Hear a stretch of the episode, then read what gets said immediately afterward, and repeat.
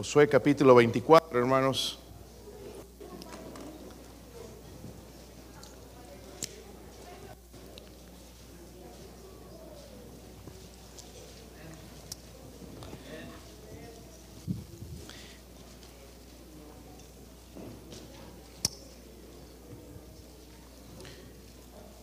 Vamos a leer tres versículos, hermanos, versículo 25 al 27.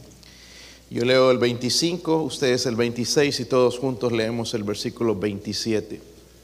¿Sí lo tienen? ¿Sí trajeron Biblia, hermanos? Amén. El otro día toqué ese tema allá en una iglesia, hermanos, los vi sin Biblias, con el teléfono.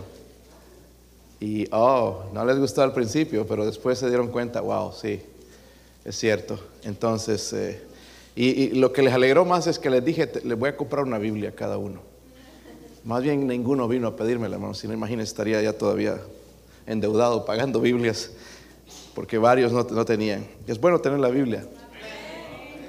Dice ahí el versículo 25, entonces Josué hizo pacto con el pueblo el mismo día y les dio estatutos y leyes en Siquem.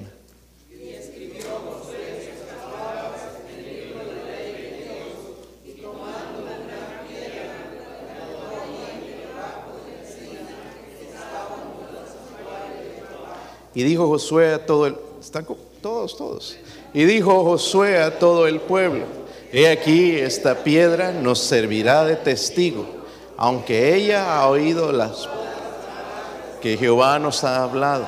Será pues testigo entre vosotros para que no mintáis contra vuestro Dios. Padre, ruego, Señor, ayuda a este siervo inútil, Dios mío, a predicar su palabra con el poder del Espíritu Santo, Señor. Lléneme y úseme, Dios mío. Ayúdeme a hacer bendición, Señor, a ellos. Padre, quizás habrá alguien aquí que no tiene seguridad de la salvación de su alma. Ruego, Padre, que pueda ser propicio, Señor, a esta persona y darle la convicción del Espíritu Santo en la necesidad de la salvación. Oro, Señor, por su ayuda, Dios mío, por su bendición. Muévanos hoy a tomar decisiones, Señor, correctas, Dios mío, a volver a usted, Señor. Ruego, Señor, en el nombre de Jesucristo, ayúdenos. Oro por su presencia, Señor. En el nombre de Jesucristo. Amén. Pueden sentarse, hermanos. Si el doctor le dijera a usted que se va a morir pronto, que se va a morir, ya no tienes mucho tiempo de vida. ¿Qué va a pasar eso, hermanos? No creas que vas a vivir para siempre. Eh, ¿Cuáles serían las últimas palabras de su familia? Ah, me vas a cuidar el carro, me cuida la casa, no te olvides las flores afuera. ¿Cuáles serían sus últimas palabras a su familia? Tanto puede ser padres, puede ser hijos, porque a veces cambian las cosas. Tendrían algo que ver con Dios. Porque aquí vemos, hermanos, a un Josué que va a morir pronto. Va a morir pronto y siente la urgencia de reunir entonces al pueblo y que tomen, Él les quiere dar unas palabras de, que sirvan a Dios, pero quiere decirles, hermanos, sobre todo que tomen una decisión en su vida. Él les considera la decisión más grande en sus vidas. Y esta es la decisión más grande en sus vidas, la decisión que van a hacer hoy con, con Dios. Y Josué hace un llamado general del pueblo en el versículo 1, ahí en ese capítulo mismo, dice el versículo 1, reunió Josué a todas, todas las tribus. Primero en el capítulo 23 habla a los sacerdotes, pero aquí va a hablar a toda la gente, a todas las tribus de Israel en Siquem, y llamó a los ancianos de Israel, sus príncipes, sus jueces, sus oficiales, y se presentaron, dice, delante de quién? Delante de Dios. Se llama al pueblo, hermanos, para hacer un compromiso. Dígalo conmigo, para hacer un compromiso, una consagración total a Dios. Eso es para lo, que los está llamando. No era Josué hablando, hermanos, era Dios. El versículo 1 y 2 dice, y que dice Josué a todo el pueblo, así dice Jehová Dios de Israel. So, ese discurso, hermanos, no es simplemente cualquier, cualquier palabra es una profecía de parte de Dios. Yo creo, hermanos, y si creemos las escrituras, esta es una profecía de Dios. Eso es para nosotros también. Toda la Biblia es inspirada, es útil para nosotros también, ¿verdad? La Biblia es escrita para nosotros también. Todo esto sucedió como ejemplo para nosotros. Y aquí hay una enseñanza, hermanos, que nos, va a servir a, a, nosotros. No sé si se ha dado cuenta o no, pero muchos de nuestros servicios se convierte a veces en una carga. Ya lo hago porque tengo que hacerlo, porque me mira el pastor, para que no digan que no. en vez de hacerlo como para Dios. Y Dios, Dios a través de Josué está llamando al pueblo de que no vaya a ser una carga el servir a Dios, sino que sea una bendición, no sea una pesadez, sino sea una bendición. ¿Sabe lo que nos falta, hermanos, en nuestro servicio? Dinámica. Y esa dinámica no va a venir si nosotros no tenemos un compromiso con Dios. Ah, si el Señor que nos salvó, hermanos, también nos santificó para su servicio. Pero escúcheme, no para servirle con mediocridad, porque Él es digno. ¿Sabe? Están por celebrar el funeral, bueno, no sé si decir celebrar, de la reina Elizabeth. 70 años de reinado, ¿ok? Todos los líderes del mundo están yendo a servir a la reina. Pero ella dijo que ella tiene, hay un rey más grande que ella y tiene razón. Ese rey es Jesús. Si ella entendía eso, ¿por qué nosotros no podemos entender que el compromiso no es con las personas, sino con Dios? Es el compromiso debe ser con Dios. Y Josué les dice primero, allá en el versículo 19 dice, dice al pueblo, no podréis servir a Jehová porque Él es santo y, y Dios celoso, no sufrirá vuestras rebeliones y vuestros pecados. So, en el último capítulo, hermanos, que vemos aquí de, de José 24, yo hice un estudio hace algún tiempo, es más, prediqué de esto allá a los pastores del libro de Josué, no pude predicar todo, pero algunos temas en cuanto a Josué, que habla, hermanos, de la posesión de las cosas, comparándolo con Isaías, cuando el Señor nos dice que nos sentó en lugares celestiales, recibir las bendiciones, y si nosotros no las estamos recibiendo, no es porque Él no las quiere dar, sino porque nosotros no hemos tomado posesión de todas las bendiciones que Dios nos da, porque el ser cristiano es la mejor decisión en la vida de una persona, pero no es solamente eso, sino apropiarse y tomar las posesiones que Dios nos da para vivir, hermanos, un cristianismo que en, en victoria, no un cristianismo mediocre, no un cristianismo que, ay, ¿cómo estás ahí pasándola? Sino un cristianismo en victoria, porque eso es lo que Cristo nos prometió, una vida abundante. ¿Sabe por qué muchos de nosotros en este día no servimos a Dios? No tenemos un compromiso con Dios. Tenemos un compromiso con el cable, con el, banco, con la gente, con el trabajo, el patrón, pero no con Dios. Seamos honestos, hermanos. Seamos honestos. vamos, a, vamos a tratar, hermanos, eh, de ser honestos con Dios hoy y ver dónde están nuestros corazones. So, Josué les hace un llamado al pueblo y creo que hay tres cosas, hermanos, que les quiere mencionar. Creo que nos pueden ayudar a nosotros. Miren el versículo 2, versículo 2, ahí en el capítulo 24 de Josué. Sí lo tienen, hermanos. Allá cuando predicaban las iglesias, la gente no está acostumbrada a decir amén. Y les enseñé a decir amén. Este, entonces ya después estaban más contentos en el servicio porque están ahí como momias Ustedes saben que yo no dejo dormir también a la gente, ¿verdad? Aquí. Allá no se podían dormir. ¿Entiendes? Los tengo atentos porque es la manera en que Dios nos va a hablar. Yo sé que algunos vienen con sueño, cansados, y es cuando el diablo te trata mejor, ¿verdad? En la iglesia te hace cariñitos para que te duermas. Pero yo no le dejo a ese diablo que, te haga dormir, sino que escuches la palabra de Dios, salgas edificado. Versículo 2 dijo, y dijo Josué a todo el pueblo, así dice Jehová Dios de Israel, vuestros padres habitaron antiguamente al otro lado del río, esto estaré, padre de Abraham y de Nacor, y servían a dioses extraños. ¿Recuerdan de Dios, de dónde Dios sacó a Abraham? ¿Cómo se llamaba ese lugar? Ur, ¿ok? Dice el versículo 3, y yo tomé a vuestro padre Abraham del otro lado del río y lo traje por toda la tierra de Canaán y aumenté su descendencia y le di a Isaac. A Isaac le di a Jacob y a Esaú. Y Esaú di el monte de Seir para que lo poseyese, pero Jacob y sus hijos descendieron ¿dónde? La primera cosa, hermanos, que Josué quiere hacer con el pueblo es esto. El primero les hace un llamado a qué? ¿A qué? Un llamado a recordar, hermanos, porque nosotros nos olvidamos nos olvidamos.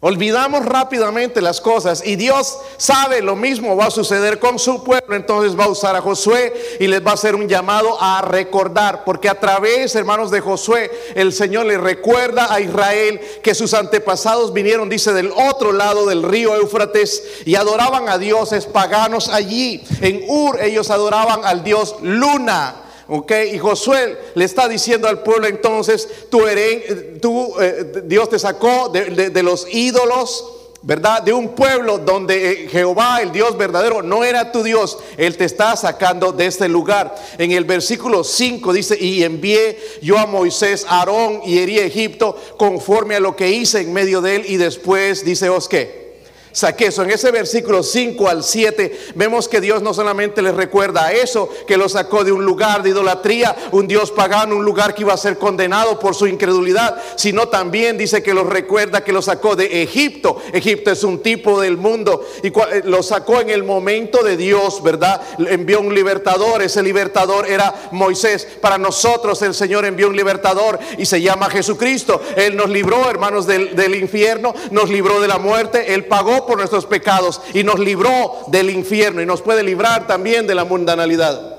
Versículo 7 dice ahí la Biblia, cuando ellos clamaron a Jehová, Él puso oscuridad entre vosotros y los egipcios e hizo venir sobre ellos el mar, el cual los cubrió y vuestros ojos vieron lo que hice en Egipto. Después estuvisteis muchos días, dice en el desierto. Sobre el versículo 7 al 10 les va a recordar eh, su fidelidad en la tierra de Canaán, no en la tierra de Canaán, sino en el desierto, porque estuvieron en el desierto cuántos años, ¿recuerdan?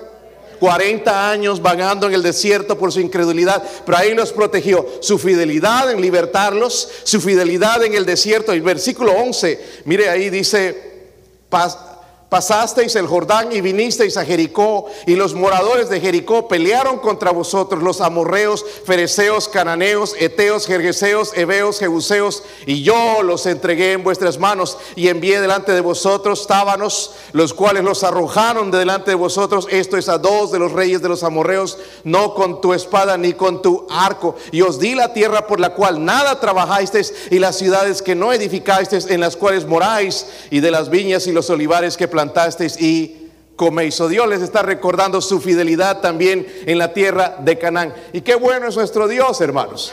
Todo lo que nosotros tenemos creemos que es de nosotros, pero Dios ha abierto la puerta para que tengamos cosas.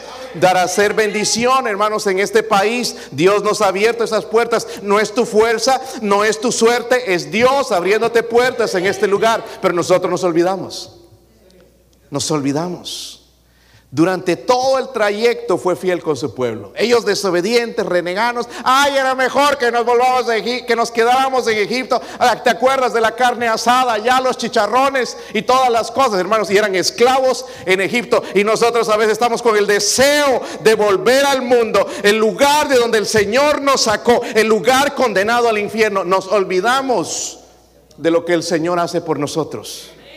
En Josué 4, hermanos, versículo 20, nada más para recordarles ahí que Dios mandó a Josué levantar un monumento con doce piedras. No sé si recuerdan eso, para que ellos recordaran a sus hijos lo que Dios hizo. Y les dice que conozcan que la mano de Jehová es poderosa, no la mano del dinero, no el poder del mundo, sino la mano de Jehová es poderosa, para que temáis a Jehová vuestro Dios. Dice, todos los días, todos los días, todos los días.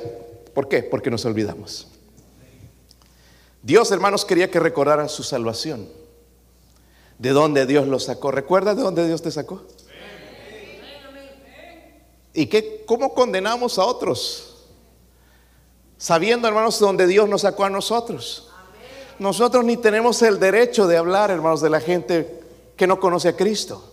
Porque nosotros estábamos también hundidos en el mismo mundo. Nuestro deber, hermanos, es alcanzarlos. Esta mañana mencioné a los jóvenes y va a ser el trabajo de esta iglesia desde la escuela dominical. Les dije es, ¿a dónde son misioneros? Y ellos pensaban que en ningún lugar. Cada uno de nosotros aquí somos un misionero. El campo misionero es aquí, hermanos. A mí si uno viene y me dice, me voy a ir a, a, México, me voy a ir a Europa a ser misionero y no empieza la obra aquí, para mí ese no es un misionero. Un misionero comienza en el lugar donde está. Si tú no estás hablando a la gente de Cristo, tú eres un mal misionero. Eres un misionero. Pero tienes que hablar, cada uno de nosotros somos un misionero. Nuestra misión es llevar el Evangelio de Jesucristo a los perdidos. Amén. Y, pero nos olvidamos de donde Dios nos sacó a nosotros y por eso no compartimos el Evangelio. Número dos, Dios quería que sean agradecidos con Él. ¿Le has dado gracias últimamente a Dios por la salvación? Qué bueno es ser salvo, ¿verdad, hermanos? Tuve la oportunidad de conocer más hermanos, ya conocí algunos hermanos en Cristo. Qué bendición, hermanos, que si ya no los veo ahora, los voy a ver en el cielo. Ah, tenemos hermanos en todo lado. Se me acercó un hermano allá en, Santa Cruz, en una de las iglesias, y me dice, Adolfo, ¿te acuerdas de mí? No, no me acordaba, hermanos, y hasta ahora no me acuerdo. no te acuerdas que estuvimos allá en el Instituto Bíblico juntos y no me acuerdo, hermanos. No sé qué pasó, pero no me acuerdo. Desde él, ya eh, mi hermano sí, como qué bendición, todo, pero no me acordaba dónde lo vi. Se me olvidó, se me fue. Y no sé qué pasa, quizás los años, no sé, pero se me olvidó. Pero es mi hermano en Cristo. Amén. Y un día lo voy a ver en el cielo. Lo vamos a ver en el cielo. Se me olvidó su nombre, se me olvidó quién era, se me olvidó de su esposa, se me olvidó todo eso, hermanos. Pero Dios no olvida. Nosotros somos hijos de Dios. Somos salvos, hermanos, para ser agradecidos a Él. Hermanos, Él quiere que, recordarnos que seamos agradecidos. Dios quería recordarles también su poder. ¿Hay alguien más poderoso que Dios? Están hablando, hermanos, de guerras y todo el arsenal nuclear que tienen los países, hermanos, y que pueden tirar una bomba y destruir media población, eh, contaminar con radiación, pero no hay nada más poderoso que Dios. Dios podría destruir en este instante toda la humanidad. Podría dar vida, hermanos, también crear otro planeta, crear otro mundo. Él puede ser porque Él tiene el poder. So, él quería, hermanos, que recuerden el poder que Dios tiene. No el poder que tiene el dinero o las cosas o el materialismo, sino el poder que Dios tiene. Dios quería que recordarles también a, eh, quién, a quién deberían temer. Porque una cosa es decir temer a Dios. Y voy a hablar un momentito, hermanos, acerca del temor de Dios. Entonces, ¿por qué es importante esto en nuestra vida, hermanos? La respuesta es simple. Si queremos salir del desierto y tomar posesión de bendiciones espirituales, debemos recordar de dónde Cristo nos sacó. Si se recuerdan de dónde Dios nos sacó? Qué lindo es nuestro Dios, ¿verdad? Que nadie más nos miraba, no le importábamos a nadie más. Quizás gente no nos perdona, pero Él nos perdona. Que toda la vida quizás miserable que hemos vivido, hemos las cosas que hemos hecho son lavadas con la sangre de Cristo. Ya el Señor no nos va a culpar. Habrá gente que nos culpa, gente que nos condena, pero Dios perdonó todos nuestros pecados, pasados, presentes y futuros, fueron colgados en la cruz. Y bendito sea Dios por eso, hermanos.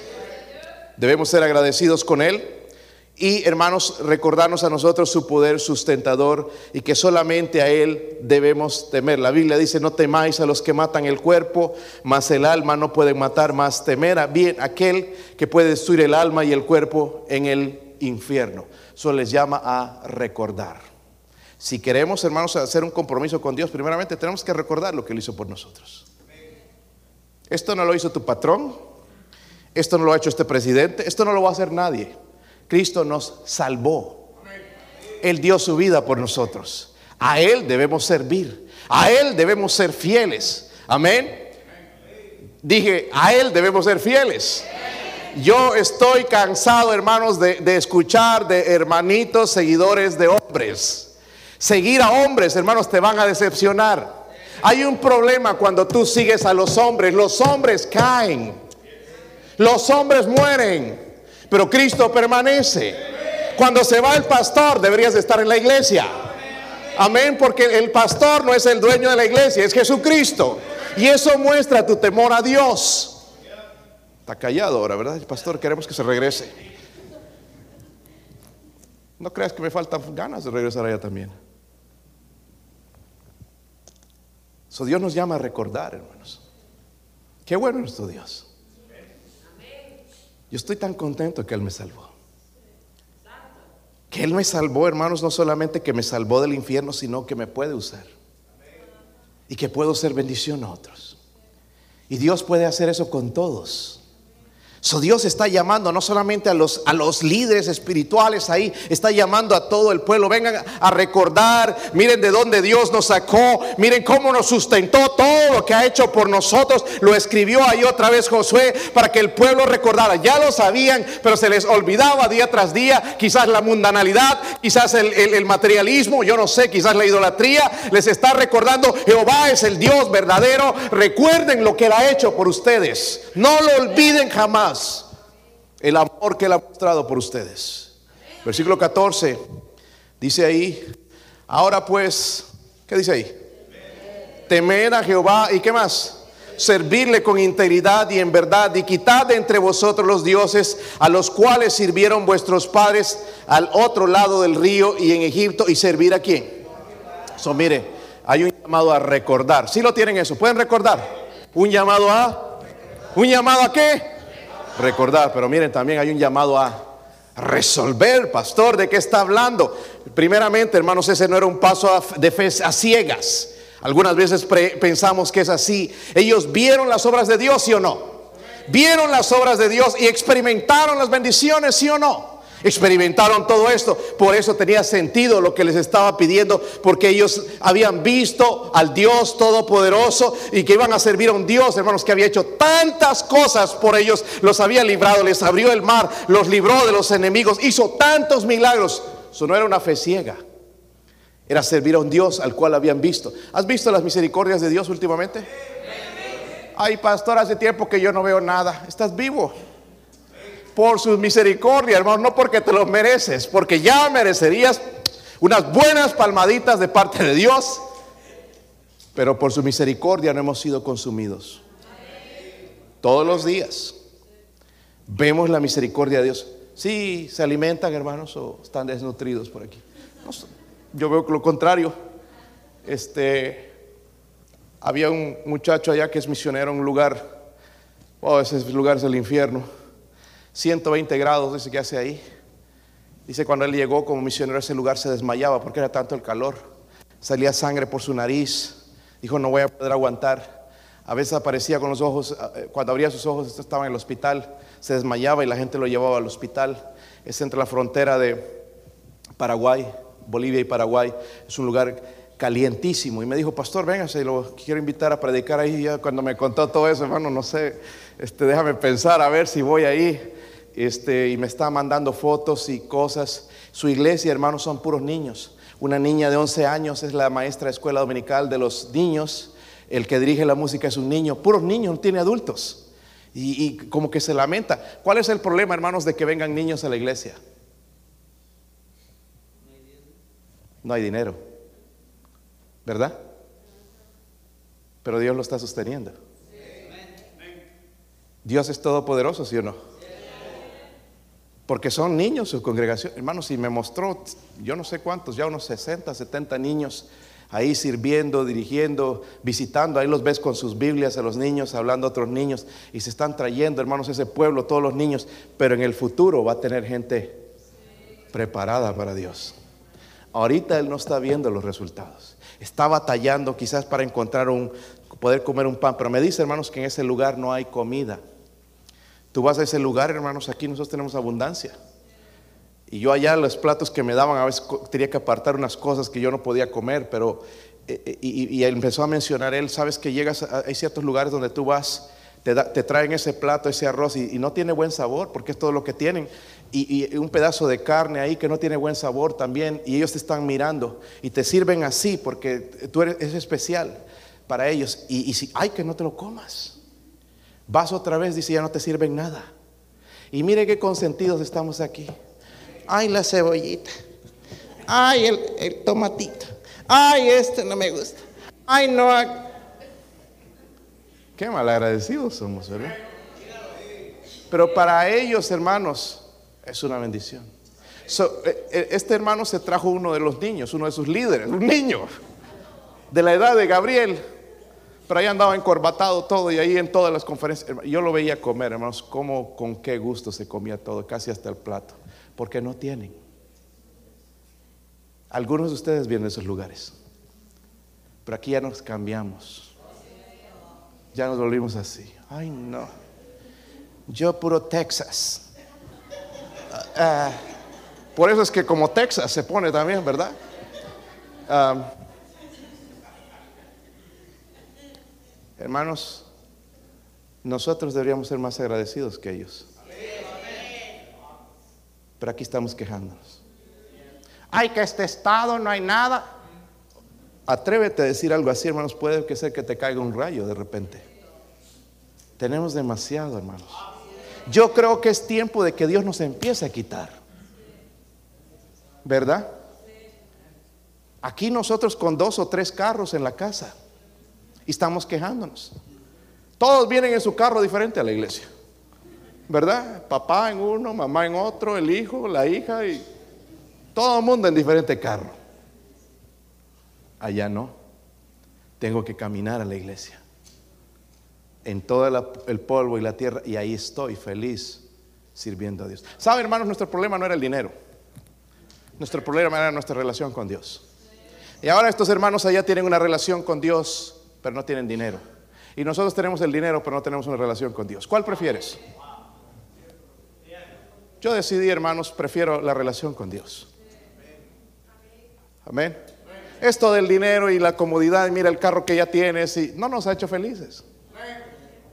La casa, algunos pensando en la casa, ya la tienen quizás, ya este, añadir otro cuarto más porque ya no cabemos y, esto no trae felicidad, ¿se han dado cuenta? So, esta no era la respuesta. So, el problema de nuestros países, hermano, no es el dinero, es la falta de Dios.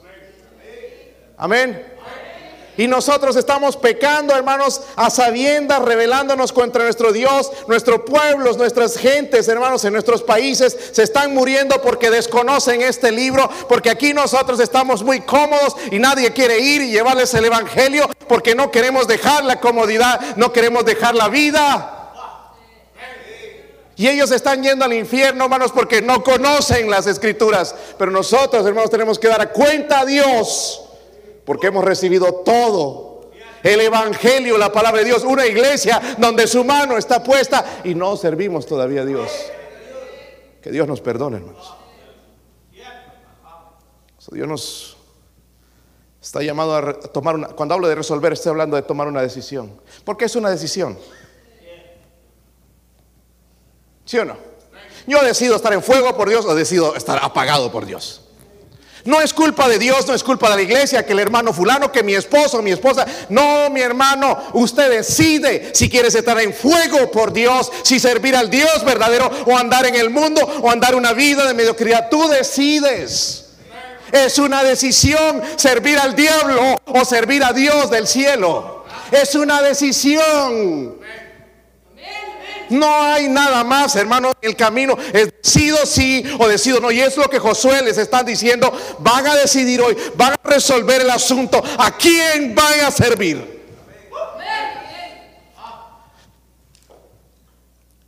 Hay muchos aquí, hermanos, que necesitamos tomar una decisión una vez por todas.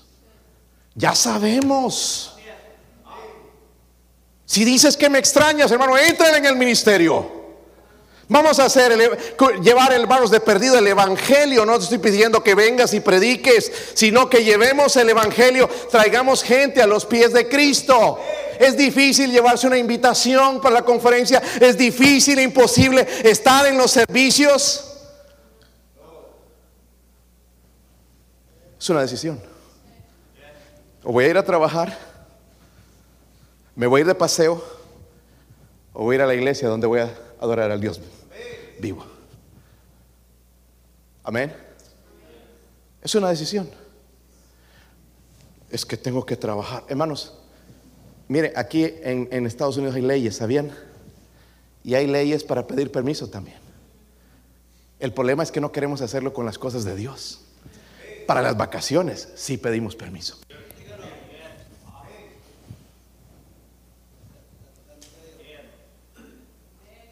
¿Sabe la gente allá en nuestro país ni siquiera tienen vacaciones? Y trabajan, hermanos, de tempranito hasta la tarde. Los servicios son a las siete y media, ocho de la noche. Porque salen a las siete de la noche de trabajar. Pero ahí están en los servicios. Y no tienen carro. Tienen que tomar el bus, el trufi, el micro, el taxi para ir a la iglesia. Pero aquí tenemos dos o tres carros, gasolineras por todos lados y no vamos a la iglesia. Es una decisión. ¿Cuál es la excusa, hermanos? Es un compromiso. Pero el problema es que el problema, el compromiso ya no está con Dios, sino con el mundo. Que Dios nos perdone. Me pidieron predicar diez veces. Me sacaron el jugo, hermanos. Y después tenías que predicar hasta el domingo en la mañana. El domingo pasado en la mañana prediqué en el aniversario de la iglesia bautista Getsemaní. Llena la iglesia y prediqué de la familia. Y como que nunca habían escuchado un mensaje así. Y dije, wow, voy a descansar. Después estaba anticipando. Voy a irme a la piscina ya con mi bikini. No estoy bromeando. Pero me pidieron predicar. Y yo ya dije, ya no. No podía, hermanos. Tengo mensajes. Tengo cientos de mensajes. Pero ya no podía. Y le dije al pastor, mira, voy a ir porque llevé a mi sobrino allá y espero que sea la iglesia de él. Y le, le- le llevé, fui a escuchar al pastor. Están empezando esta iglesia, dos meses, hermanos. Pero este pastor con tanto fuego predica. ¿Y cómo estaría llena? Y le animé, a- entonces me fui con él. Gracias a Dios llegó otro misionero también. Eso éramos, éramos poquitos, pero buen servicio. La presencia de Dios estaba en ese lugar. No necesita ser mil para estar en un servicio, hermanos. Dios puede estar donde hay dos o tres. Y, y- y después llegué, eh, me fui a, a visitar a mi hermana a otra ciudad y el pastor de esa iglesia me pidió predicar. Le dije, no, hermano, yo, yo vengo a escuchar, honestamente necesito un poco de predicación. Ahora que viene el pastor Gil Torres, wow, es como un refrigerio para mí, es como meterme al agua fría después de un calorón y, disfrutar un poquito. Pero gracias a Dios que me dio la oportunidad de ser bendición a alguien. Amén. Es una decisión. ¿Sí o no? Es una decisión en la vida, hermanos, pero el compromiso empieza. Por eso en el versículo 14 dice que ahora dice, pues, ¿qué? Temed a quién. Yo ni siquiera me atrevo a preguntarles quién teme a Jehová porque la mayoría levantarían su mano. Pero yo he estado estudiando acerca de esta palabra, dice temed. Miren, no podemos tener compromiso con Dios si no tememos a Dios.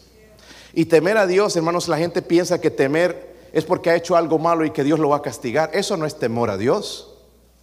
¿Entiende? Es como un niño traviesa y, y el papá le dice, no hagas eso, no metas las manos ahí. Y lo hace.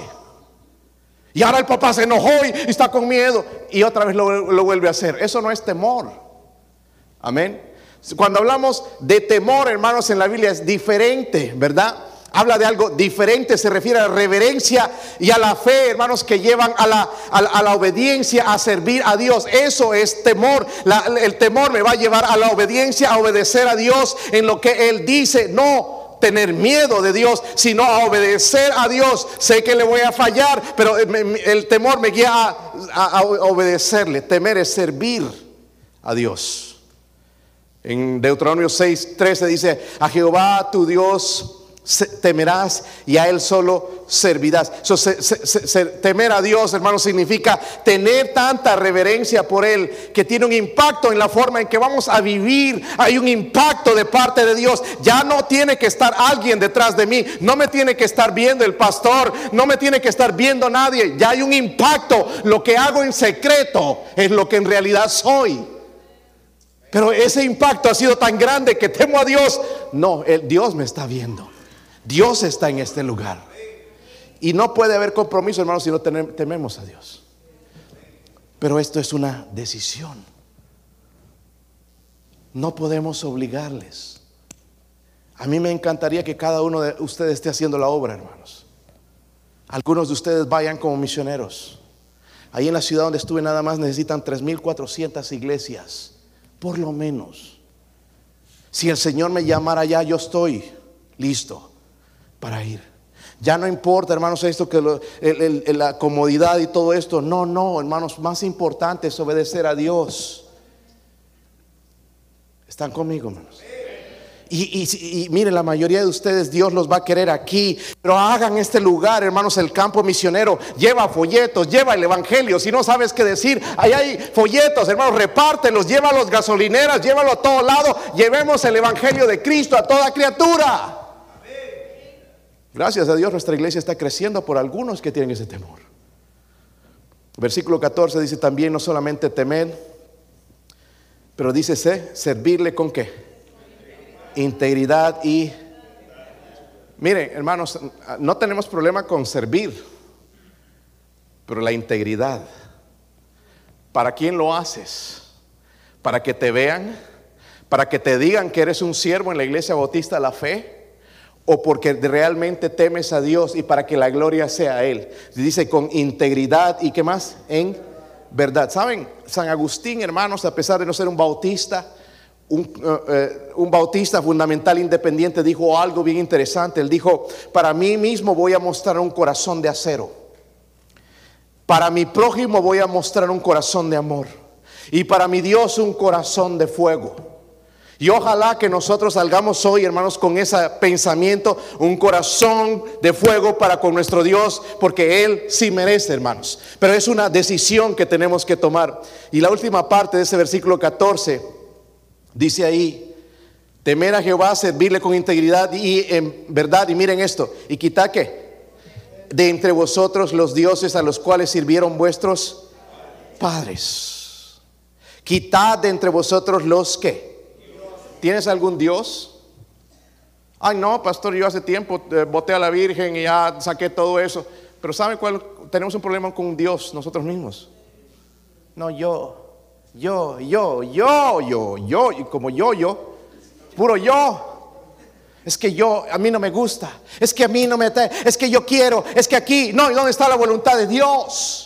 Sacar ese Dios de mí mismo, sacarlo, hermanos, porque eso nos impide. El peor enemigo que tenemos a veces no es el diablo, somos nosotros mismos, luchando, batallando con hacer la voluntad de Dios. Y Dios les dice, quitad dentro de vosotros los dioses. Por eso, hermanos, no podemos hacer un compromiso. Pastor, mire, si, vamos a comprar más camionetas, hermanos, buses, ¿quién los va a manejar? No puede estar el hermano Marco, hermano Marvin allá, los dos manejando los dos cuatro buses. Necesitamos gente. ¿Sí o no? Pero otra vez vuelvo a esto. Es una decisión. Amén. Yo quisiera terminar en este lugar, hermanos, en esta iglesia, no siendo culpable con sangre en mis manos de gente que no le hemos testificado. Ayer fuimos ya a nuevos apartamentos que han construido aquí en Lenore City. Se nos está llenando este lugar de gente. Y nosotros ya, ya hicimos planes. De esta semana que viene a la otra vamos a ir a tocar esas puertas. ¿Va a estar usted? No sé. Pero vamos a ver algunos. Llevando el Evangelio a gente nueva. Queremos llevarles. No, no se van a convertir quizás, pero nuestra obligación, hermanos, será llevarles el Evangelio. Es nuestra obligación. Amén. Pero otra vez vuelvo a lo mismo, es una decisión. ¿Verdad? Prefiero estar en el trabajo o en algún otro lugar o hablándole a la gente de Cristo. De perdido un, un, día en la semana, hermanos. Y si tú estás en tu trabajo, hermanos, y conoces gente que no conoce a Cristo, deberías hablarles.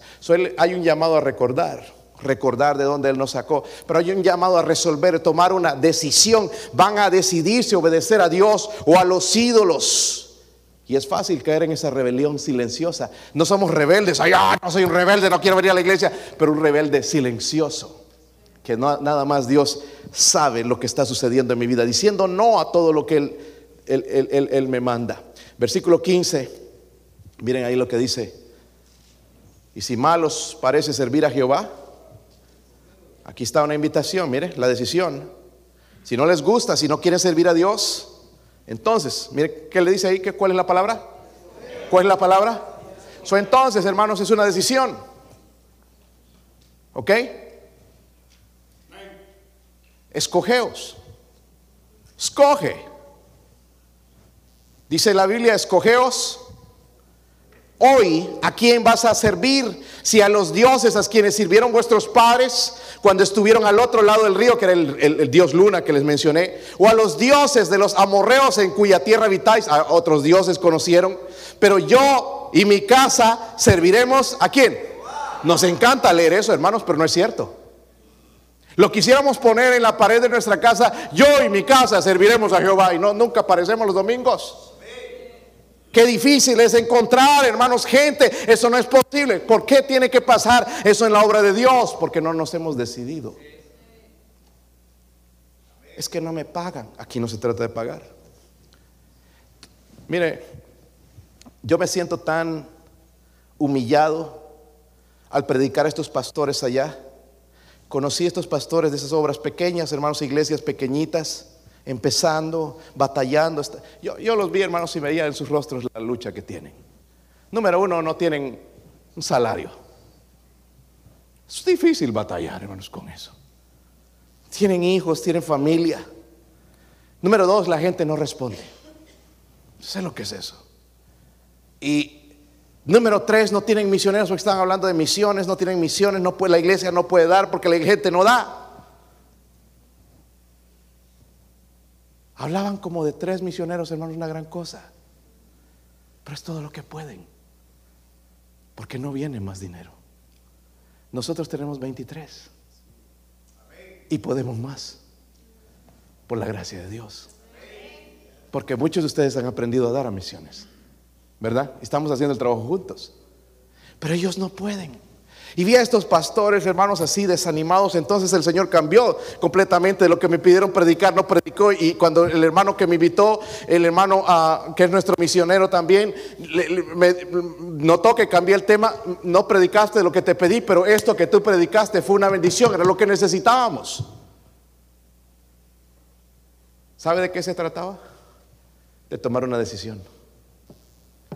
Amén. De vivir en victoria. Porque muchos pastores incluso están viviendo en derrota.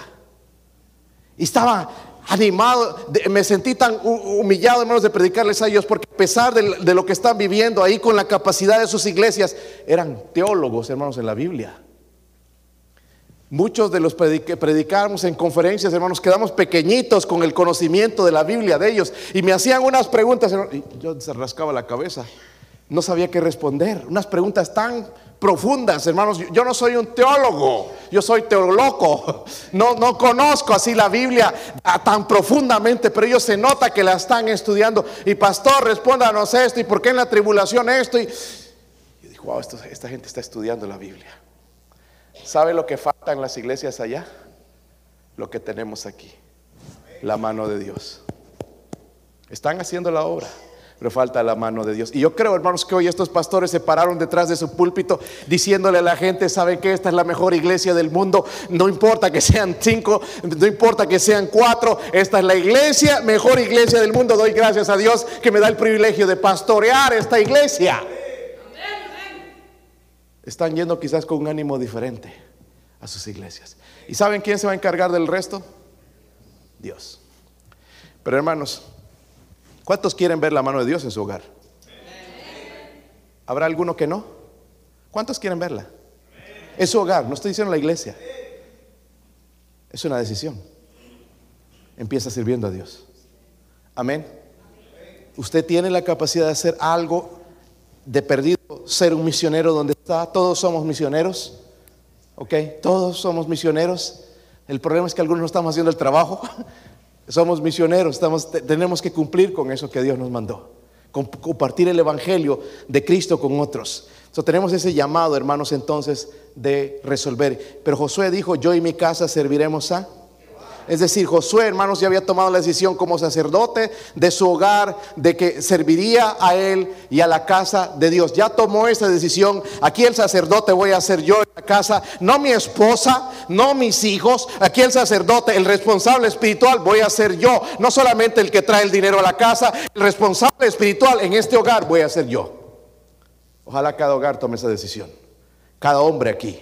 Si eso muestra también que Josué, hermanos, entendía ¿verdad? Que él, como sacerdote de su familia tenía la responsabilidad de ver que toda su casa sirviera a Jehová. No nos jactemos, hermanos, de estar sirviendo a Dios. Si nuestra familia no sirve a Dios, hay un problema que tenemos que resolver antes de alcanzar el mundo para Cristo. Nuestro principal ministerio está en casa. Amén. Eso, está en la Biblia, hermanos. Amén. Ay, para pastor, es por eso que yo no sirvo. Más vale que hoy venga al altar y se arrepienta de su pecado. Porque Dios nos da el poder para hacer esas cosas. Es solamente una decisión. Ahora, el sacerdote en la casa voy a hacer yo. Voy a dejar ya que mi esposa sea la que lea la Biblia, de que esté en oración a las 4 de la mañana. Yo soy el que me voy a levantar a las 4 de la mañana a orar. Es una decisión. Ay, es que yo trabajo duro, trabajo durísimo. ¿Crees que Josué la tenía? Estaba sentado en una cama todo el día ya, cambiando de canales. ah, ya cansado así, ya no sabía ni cómo acostarse. Josué tuvo que pelear para llegar a la tierra prometida. Amén. No era fácil. Pero ¿sabe qué hizo Josué? Tomó una decisión. Amén. Tomó una decisión. So, ¿A quién decide servir su casa?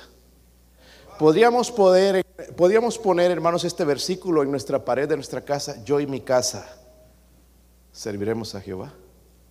Dice mi casa, mi familia, mi hogar. Serviremos a... No solamente fulano, fulana, yo y mi casa. Dígalo conmigo.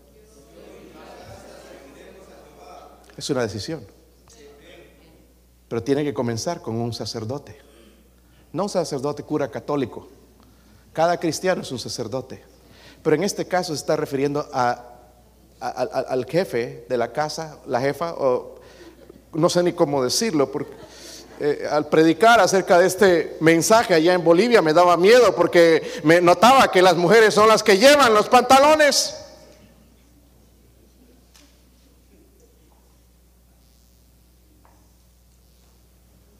Es hora de cambiar esto.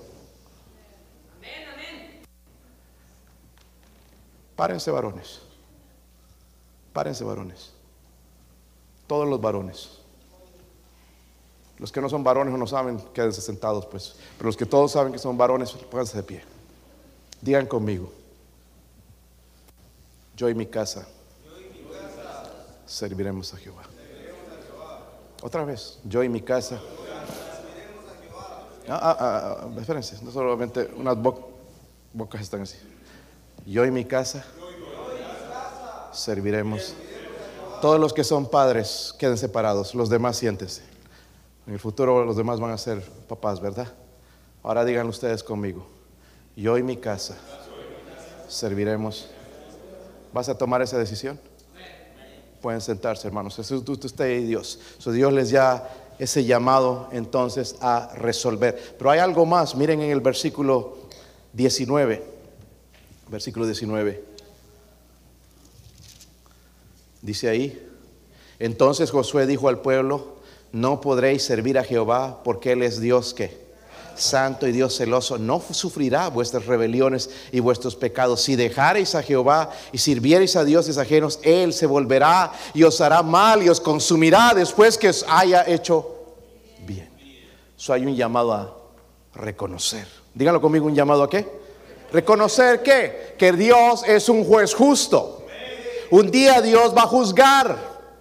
Un día Dios va a juzgar, ahorita quizás tú la vives desobedeciendo, pero un día Dios va a juzgar. Y si hemos fallado en el compromiso, hermanos, Dios va a juzgar, no el pastor, no alguien en la iglesia. ¿Por qué me juzga la gente? No, Dios va a juzgar.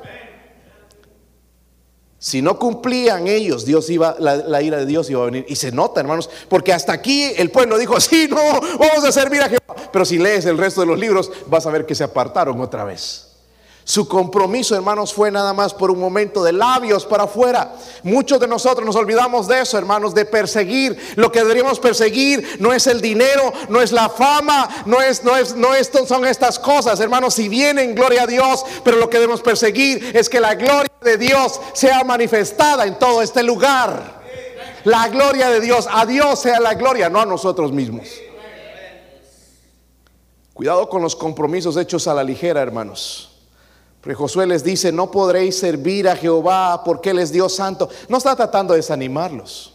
Si no tengan cuidado con su decisión. Recuerden, es un compromiso. No lo hagas a la ligera que te metes en algo y después ya lo dejas. No hagas ese tipo de compromiso. Él les está advirtiendo de eso. ¿Cuántos de nosotros nos comprometemos y después fallamos? Es que aquí hay un montón de excusas. La verdad, hermanos, que hemos hecho el compromiso con la gente, no con Dios. Mi compromiso, hermanos, es con Dios, por eso sigo como pastor en esta iglesia. No es con ninguno de ustedes, por si ya hace tiempo hubiera tirado la toalla. Mi compromiso es con Dios. Amén. El compromiso es con el Dios de los cielos. él merece la gloria y la honra. ¿Saben que Jesús habló de algo igual? Miren allá en Lucas 14. Lucas 14, versículo 25.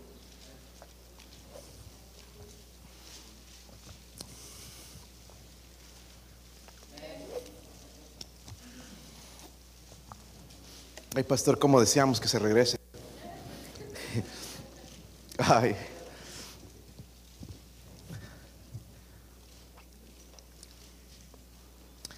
Hay una iglesia que está buscando un pastor allá y, y me dijo alguien, ¿por qué no tomas esa iglesia? No, mi llamado no es allá, mi llamado es aquí.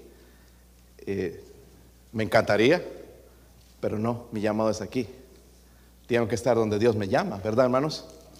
Y a pesar del deseo de la gente, hermanos, de escuchar la palabra de Dios, las oportunidades que hay para servir, pero mi llamado es aquí.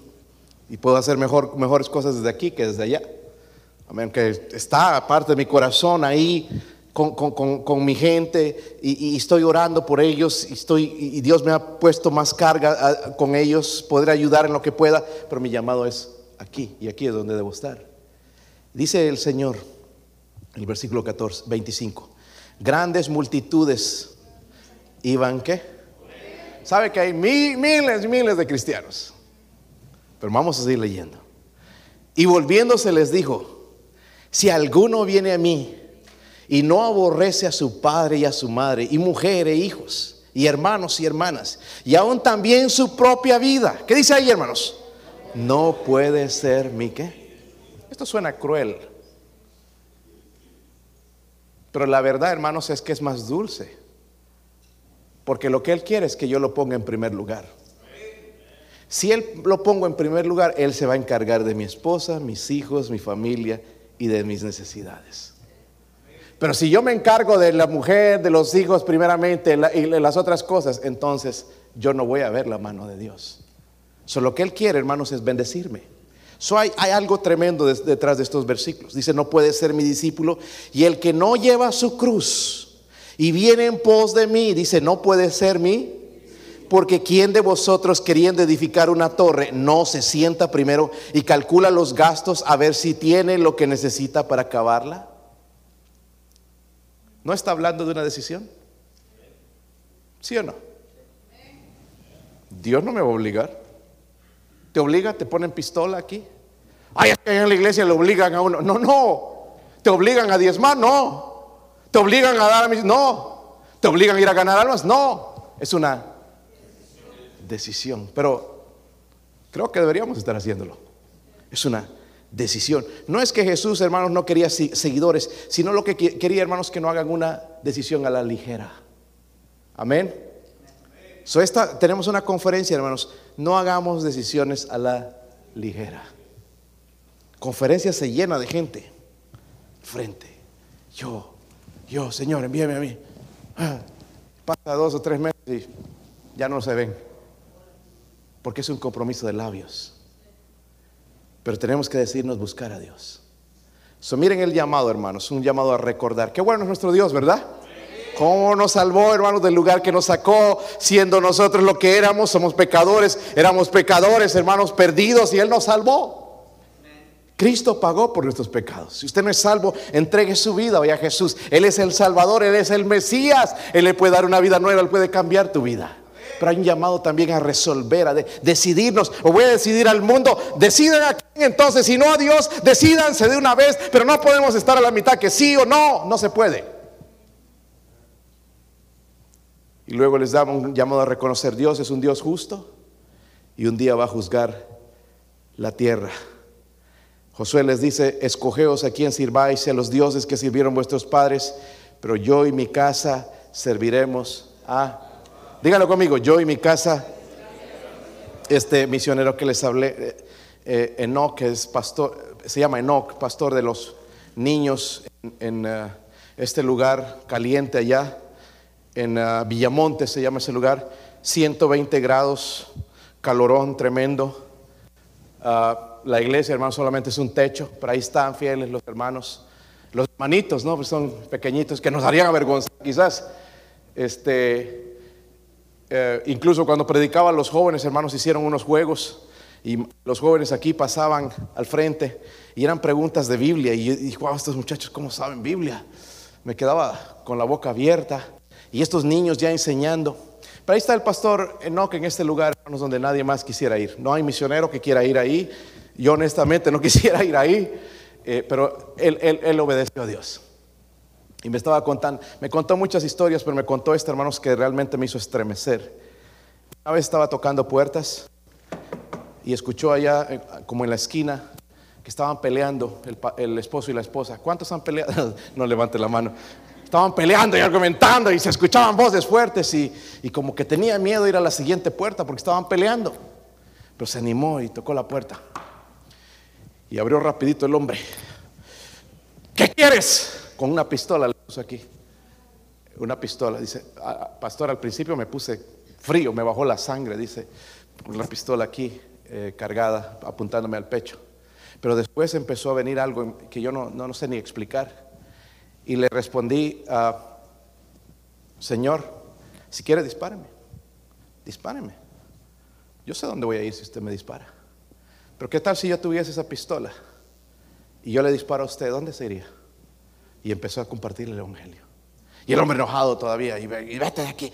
Espérese, dé- déjeme compartir, unos minutitos, nada más hablarle de Cristo. Le empezó a hablar el Evangelio, el hombre así ya se iba calmando, pero un poquito más tranquilo, más tranquilo. Ya no estaba así tan rebelde, ya no apuntando, le empezó a bajar la pistola y le empezó a escuchar. Y ya hizo la invitación, le gustaría recibir a Cristo hoy, es lo que puede cambiar tu vida, es lo que tú necesitas. Y él dijo, no, no, no quiero, no estoy listo. Y bueno, el, Señor no quiso aceptar a Cristo, le cerró la puerta, se fue caminando, siguió tocando puertas, pero llegó a una esquina y escuchó algo como un frenado. Las calles son de, de- de- barro, de, piedra, de- no, no tienen asfalto. Y escuchó gritos, ¡ah! gritaron unas mujeres. Y se dio la vuelta para mirar. Y había un hombre debajo del camión. Y él fue, se acercó y todo lo había despedazado al hombre. Una pierna por aquí, todo un brazo, le- arrancó todo por un camión gigante y al frenar pues le, le arrancó los miembros de sus piernas y estaba así, boca abajo. Y él, valiente hermanos, yo no sé si haría eso porque al ver toda la, dice había sangre por todos lados, lo levantó, parte del cuerpo así, y era el hombre al que le había testificado, sangrando, todavía vivo. Y él se puso a llorar porque era ese hombre que había rechazado a Cristo. Pero el Señor le dio este, miren, le empezó a hablar al Señor, le dijo, yo te hablé de Cristo, que Él es tu Salvador. Y el Señor dijo, yo creo, y se murió. En los últimos segundos en su vida. Pero su decisión de haber rechazado a Cristo lo llevó a la muerte. Sí, recibió al final. Pero quizás hubiese sido otro. El resultado, si él hubiera recibido a Cristo, hubiera hecho las paces con su esposa y hubieran cambiado las cosas. Pero salió enojado y agarró, vino y lo mató. Sí recibió a Cristo. Hermanos, nuestras decisiones tienen consecuencias. Amén.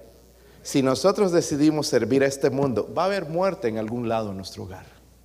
Va a haber consecuencias que no queremos pagar. So, mi consejo, hermanos, Dios nos dice, escogeos, escoge a quién vas a servir. Cuando prediqué a los jóvenes, después del servicio vino uno, un joven, pastor, quiero hablar con usted, me llevó a un lado. Pastor, cuando usted predicaba ese mensaje era como si usted estuviera contando mi vida. Y yo no lo, ni lo conocía, hermanos. Y me, todo lo que yo he hecho, pastor, las cochinadas que yo he hecho, y era como si Dios me estaba hablando a mí directamente. Y se reconcilió con Dios en ese día. Y, y, me dice, pastor, Dios ya me perdonó. Pero no las consecuencias, estoy pagando las consecuencias. Pero Dios me perdonó.